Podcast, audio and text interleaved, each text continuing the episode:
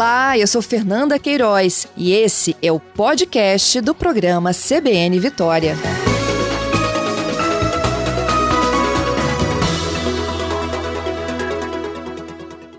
Secretário, bom dia.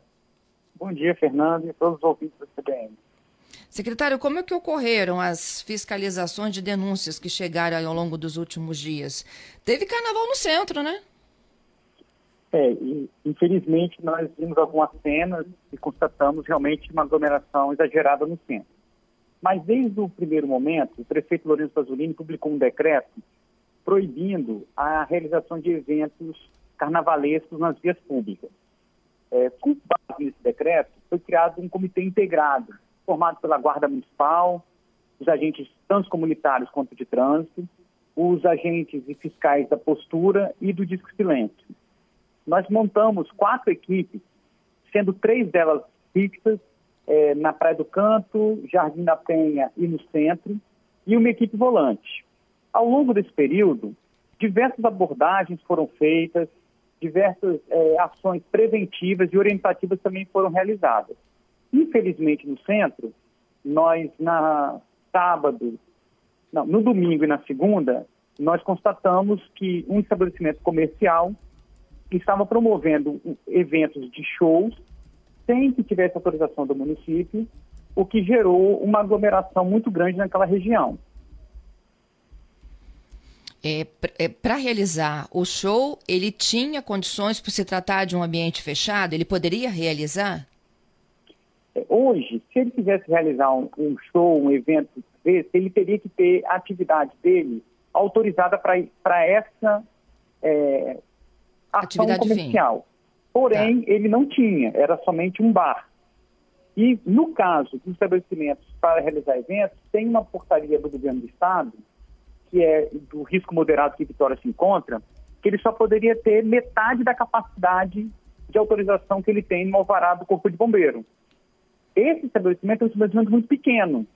Ou seja, a intenção, quando eles promoviam um show, era que as pessoas pudessem estar realmente nas ruas apesar do ambiente ser um ambiente regular, a atividade que ele queria promover não era autorizada dentro do, do KNAI, né, que a gente chama, da atividade comercial que ele está autorizado a realizar. Por ele não poder fazer um evento naquela proporção, trata-se então de um evento clandestino, o que o decreto municipal proíbe nesse período de carnaval. Então, como ele não tinha condições de receber aquele público todo dentro do bar dele, o povo foi para a rua. Isso. E, e tomou as ruas. Inclusive, as caixas de som estavam direcionadas para a rua também. Os fiscais constataram isso, né? É, tanto na abordagem no domingo na segunda. É, nós fizemos ações administrativas que eram cabíveis naquele momento. No primeiro momento, nós notificamos, tivemos que aplicar uma, uma penalidade de multa e ontem foi feita a apreensão dos equipamentos sonoros. Né?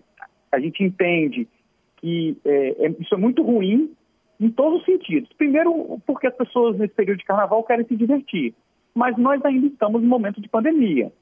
E ruim é, também para o estabelecimento comercial, que acabou tendo que sofrer alguma sanção administrativa, que essa não é a intenção do município.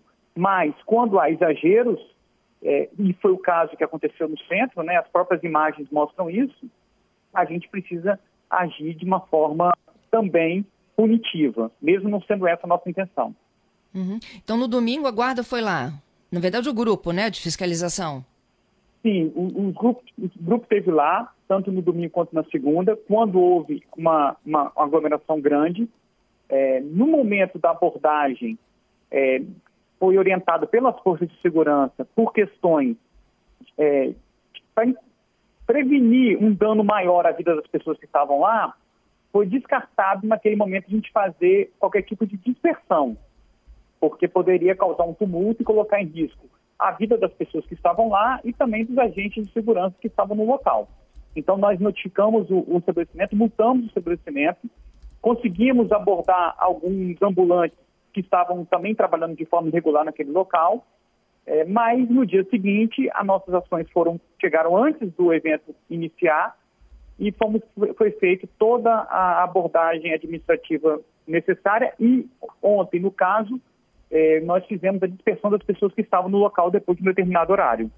Entendido. E houve a interdição do local? Não, não houve interdição do local, até porque existem trâmites administrativos que precisam ser é, é, respeitados, né? Então você notifica, você multa. No caso de uma reincidência, se abre um processo de interdição. Porém, isso não foi necessário porque o estabelecimento cancelou o evento, né, que estava marcado, é, e fechou até as portas de um horário mais cedo do que o previsto, é, evitando assim a reincidência e nós conseguimos controlar no dia de ontem, que também estava marcado, tá, Fernanda? Um evento naquele local, mas nós conseguimos, de forma preventiva, é, desmobilizar esse tipo de atividade. Foi o único comerciante, secretário, que fugiu à regra? Não, não, não posso dizer que teve muitos comerciantes. Óbvio que eles, o comércio vive uma ansiedade, né, querendo tentar recuperar um pouco dos, dos danos e dos prejuízos que foram causados ao longo desse período, mas a gente recomenda que não é ainda o momento. Nós estamos com as nossas atividades econômicas abertas, as escolas abertas. Vitória tem sido um exemplo de vacinação no Brasil, né? É a capital que mais vacinou do Brasil, as duas doses ou a dose única. Ou seja, nós estamos ainda no momento de transição. Então, respeitar essas regras é fundamental. Os blocos de carnaval é, oficiais que tem no município respeitaram também, é bom destacar isso. Nós não tivemos é, denúncia ou não constatamos que os blocos oficiais tenham promovido qualquer tipo de evento. Essa orientação e essa fiscalização foi feita preventiva. Nós mandamos notificação recomendatória para todos esses blocos para que a gente possa realmente passar por esse momento da melhor forma possível. Entendido. Tá certo. Eu queria te agradecer pela participação, pelas explicações ao vivo aqui conosco. Muito obrigada. Ah, Fernando, eu que agradeço.